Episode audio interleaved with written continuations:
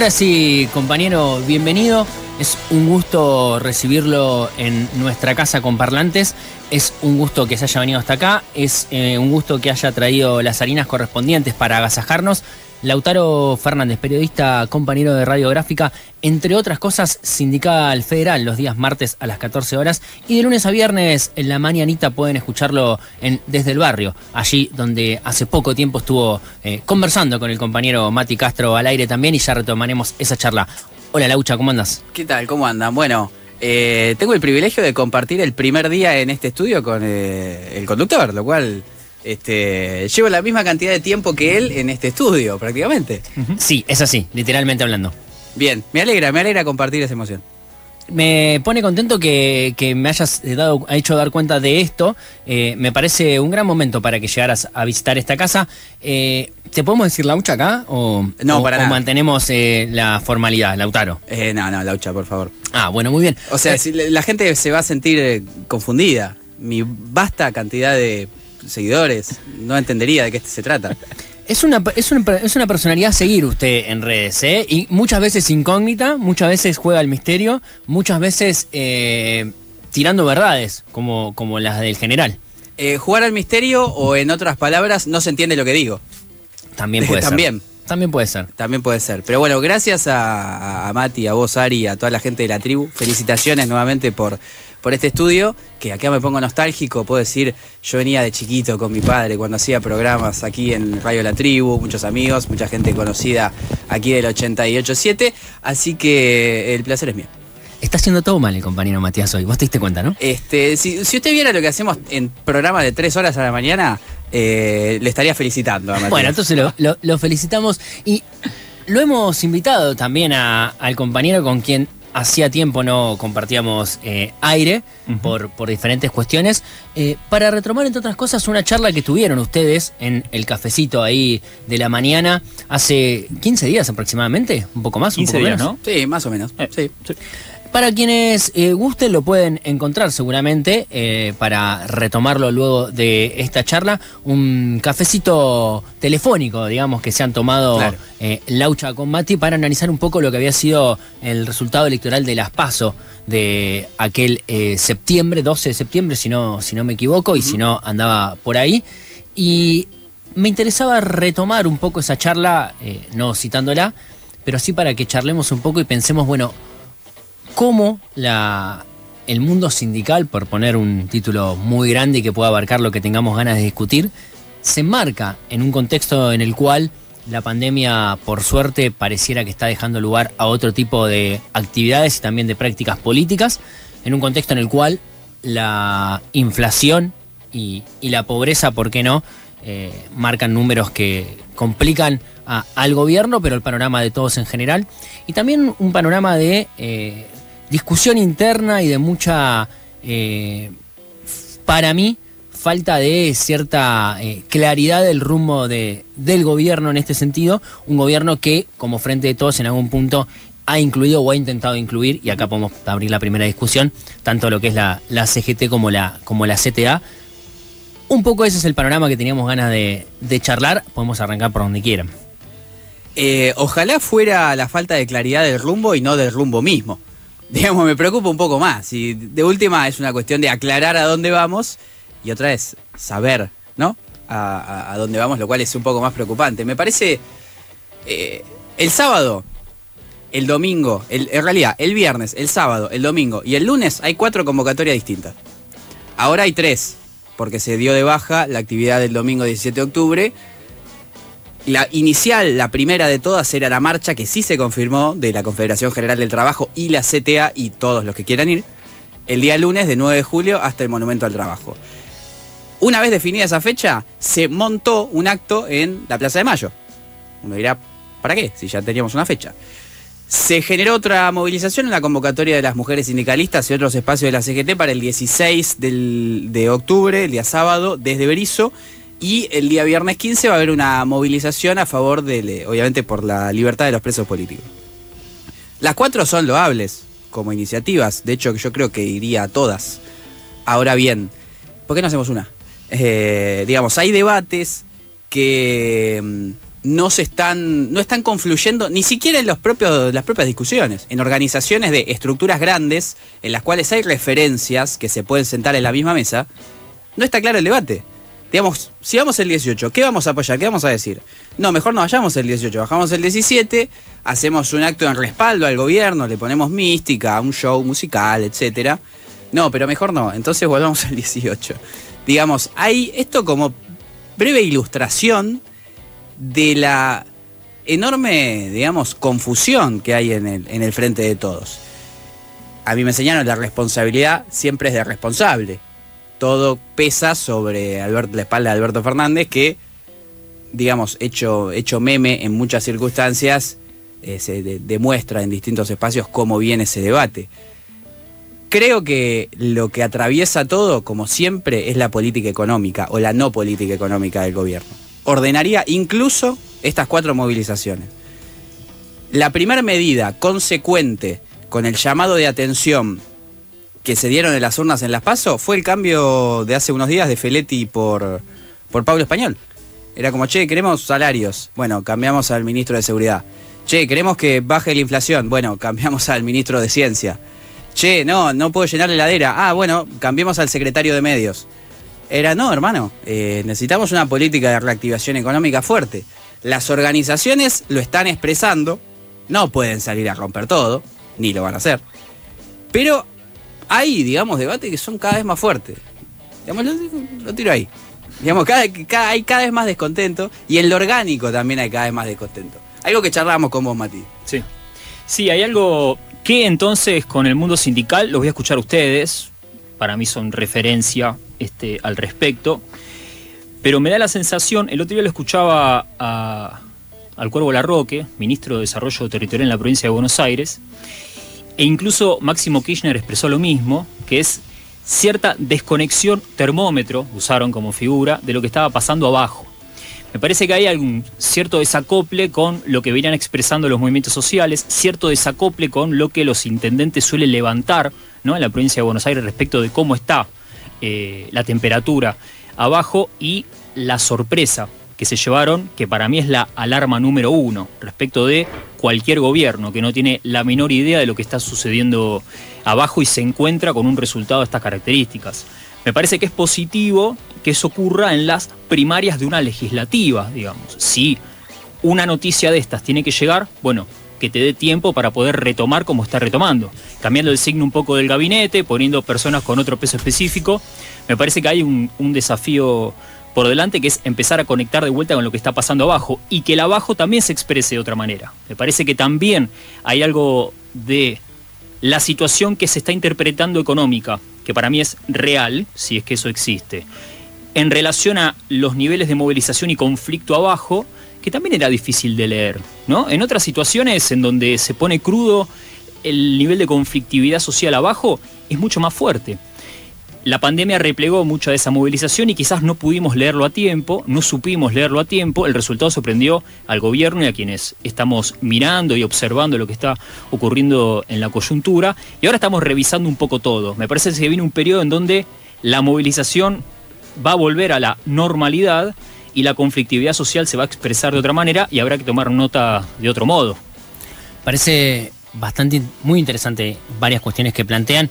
Eh, retomo esto último que planteabas, Mati, para retomar algo que planteaba Laucha antes, que tiene que ver, bueno, con lo que pasa en lo que denominamos abajo, ¿no? Digo, bueno, también hay que ver eh, por quiénes se sienten representados esos y esas que están abajo, hay que ver eh, quiénes dentro de lo que es eh, el sindicalismo eh, en nuestro país pueden representar a esos y a esas que están abajo.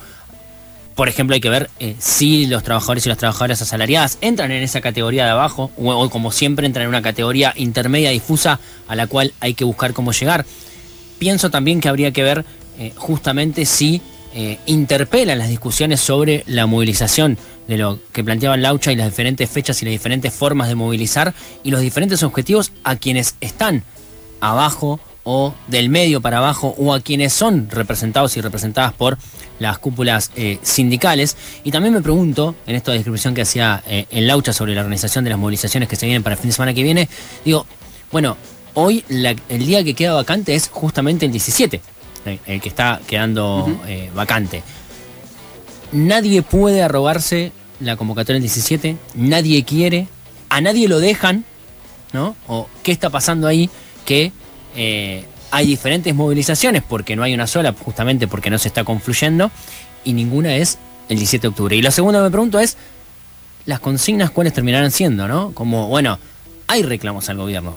Es lógico que lo haya en este contexto en el que estamos, pero quisiera saber también quiénes o qué grupos de, lo que vendría a ser los trabajadores organizados o los representantes y las representantes de los trabajadores organizados van a ir eh, como por la primera eh, piedra, digamos, a poner realmente una consigna que interpele directamente una crítica o un reclamo público al gobierno del Frente de Todos. Sí, es difícil, eh, como decía Sari, arrogarse la representación del 17 en tanto día de la lealtad peronista. A, ver, en el Frente de Todos está a mi gusto todo el peronismo. Hay gente afuera, pero bueno, no es un gran problema la gente que está, que es peronista que está afuera, digamos, sino el debate interno. Y habla a las claras de que no estás en condiciones de reunir a todo el espectro del Frente de Todos eh, un solo día, lo cual es un problema. Em, ahora bien, para mí no es tanto un problema de representación del, de, como se llama, entre comillas, el, abajo, sino de representación política, eh, de la representación político-económica inclusive. Eh, ah, ¿Cuál es la diferencia del momento económico difícil que dejó el macrismo, la pandemia, la, la crisis, una crisis económica, la recesión que dejó, a diferencia de la recesión económica, la crisis del 2000-2001, que hay una años de construcción política hicieron que haya un entramado, un tejido social, social, social laboral, social sindical, social popular, que tenga representatividad, que haga denso el abajo, que haga que el que le está pasando mal tenga alguien a quien acudir. En el 2000 no había nadie, nada, o sea, tenías hambre, pobre de vos y morite de hambre solo. Acá tenés por lo menos al comedor a donde ir, el trabajador tiene un delegado a quien acudir, el, digamos, hay un entramado social donde existe la representatividad organizada. Lo que no hay es un puente con la conducción política. Eh, Ahora, Laucha, si comparáramos, y, pero, no en términos de quizás la, la coyuntura estrictamente, pero las discusiones políticas que se daban en el segundo mandato de Cristina, donde unas discusiones que había dentro de eh, el mundo sindical o dentro de los trabajadores y la discusión con las cúpulas sindicales o incluso entre sindicatos que, se diferenciaban era, bueno, le hacemos o no le hacemos reclamos, le hacemos o no le hacemos paro a un gobierno peronista como era el de Cristina y como hoy es el de Alberto cuando esos trabajadores y esas trabajadoras estén eh, asalariados, economía popular, o, donde puedan ir a buscar eso, como decías, ese comedor, ese referente social o ese delegado, acuden ahí. Creemos que, imaginando, ¿no? Proyectando algo que no tenemos la respuesta absoluta, por supuesto, que hoy hay sectores de eh, trabajadores, trabajadoras de eh, diferentes sectores productivos, de diferentes sectores de la economía popular, estatales incluso, que eh, están pensando o que le quieren hacer llegar esos reclamos directamente al frente de todos, por lo menos aquellos que se sintieron representados, ¿no? Por supuesto, dejemos afuera a quienes en ningún momento se sintieron representados. Sí, es difícil, ¿eh? bueno, es la, eh, es la pregunta, no lo sé, la verdad, no lo sé. mi mejor respuesta es no lo sé. Creo que la discusión interna, digamos, tenemos el frente político más amplio desde el año 73, tranquilamente. Eh, es decir, están todos, están todos adentro. Entonces todo lo que antes peleabas con alguien que estaba afuera, ahora lo estás peleando con alguien que está adentro. Entonces lo que podía ser un paro se ve forzado a hacer una opereta. Eh, digamos, lo que podía ser una declaración ofensiva ante el enemigo, de repente es ofensiva ante el ministro de al lado. Eh, eso genera una dificultad que no sé del todo cómo se resuelve para mí hay tres, hitos en lo que queda del 2021. Digamos, dos hitos políticos y uno económico. Eh, las elecciones, por supuesto. Eh, a ver, tres, perdón, son tres hitos entre muchas comillas determinantes del año 2022. No determinantes porque eh, nunca nada está predeterminado, es decir, no es que si pasa esto va a pasar lo otro porque es política y política argentina encima. Pero hay tres hitos que marcan lo que viene. Eh, las elecciones del 14 de noviembre, el acuerdo o no acuerdo con el FMI bueno o malo, eh, que seguramente será en diciembre. Eh, esperemos que sea bueno, porque si no va a saltar todo. Eh, y el Congreso de la CGT del 11 de noviembre. Digamos, va a definir en parte, todos esos hitos van a definir en parte la conformación legislativa, es decir, qué potencia tenés en el Congreso para hacer lo que querés hacer, o si te vas a tener que hacer todo por decreto, todo ejecutivo. El 2022 va a ser un año muy ejecutivo. Eh, te va a definir el acuerdo con el Fondo Monetario, qué tanta disponibilidad tenés de recursos, externos e internos también. Y la CGT te va a dar una pauta de qué tanto contás con el movimiento obrero o para avanzar o para aguantar si hay que, en el peor de los casos, retroceder. Digamos, la conformación de una CGT unida con todos adentro es un envión. Si el Congreso sale mal, es un problema. Si el Congreso de CGT sale mal, y, a qué llamo mal, eh, una CGT nuevamente chica, sin representatividad y enemistada con sus bases, eh, bueno, va a ser un problema social y político ahí yo veo tres puntos que, van a marcar bastante lo que va a ser el 2022. Después, no sé, puede pasar cualquier cosa, esta es la realidad. Eh, eh, la dificultad es justamente cómo dirimís, cómo preparás mejor esos tres hitos en una pelea intestina. A ver, yo no estoy en contra de que se maten los ministros después de las elecciones. De hecho, me parece bien que lo hagan. Lo decía Mati cuando charlábamos. Está bien, digamos, perdimos, boludo. Caguémonos a trompadas. Eh, ahora bien, si de esa escaramuza no hay conclusiones progresivas, y bueno, medio al pedo todo, ¿no? Una, cagada de pedos eh, inocua, estéril. Te escuché en la radiográfica, estamos con Lautaro Elem, que tiene las mañanas allá y un panorama sindical federal, arriesgar un poco lo que va a suceder el 11 de noviembre, ¿no? Con un posible triunvirio? ¿Cómo, ¿Cómo crees que se va a conformar esa cabeza de la CGT? Sí, me jugué el PRODE y ya me estoy arrepintiendo, digamos. Eh, yo creo que Héctor Dar va a ser nuevamente uno de los triunviros de la CGT. El moyanismo va a estar representado porque hay acuerdo superestructural para que así sea. No sé si en la figura de Pablo Moyano o, alguien del moyanismo. Yo me jugué por Sergio Sacia, eh, secretario general de la Unión Ferroviaria, pero Sergio Sacia tiene todas las fichas para ser el conductor de la CAT, de la Confederación Argentina de Trabajadores del Transporte. No creo que haga la que meta la doble. Em, así que habría que ver en ese espacio del SEMUN. Hablan de Antonio Caló, nuevamente, digamos, antes de este triunvirato. El triunvirato era integrado por Hugo Antonio Moyano, por Luis Barrio Nuevo y por Antonio Caló. Me parecería importante, no por Caló en sí, sino porque la UOM vuelva a tener un peso específico en la conducción, porque un gremio industrial tenga, eh, forme parte de la conducción de, la central. Los gremios de servicio, los gremios de transporte hablan un poco de la economía argentina, digamos. Si los principales gremios no son industriales, como fue en los, entre comillas, mejores años eh, de, la CGT en tanta organización, y bueno, te pinto un poco, de, te, ilustra de qué se trata la economía argentina. Creo que está bueno que haya alguien de la UOM, y por ahí iría la cosa. Después queda a ver, claro, si todo, si, a ningún loco se le ocurre ir a hacer ninguna cagada, lo cual es un problema también en el Congreso, pero creo que por ahí va la, va la cosa. 35 minutos pasan de las 7 de la tarde. Ha pasado extremadamente rápido este espacio que hemos eh, dado para charlar un poco del panorama político sindical con el compañero Lautaro Fernández Elem de compañero de Radiográfica, quien pueden escuchar todas las mañanas a las 10 de la mañana y los martes a las 2 de la tarde en Sindical Federal. Vamos a tener que hacer una segunda ronda de, esta mesita. Exactamente.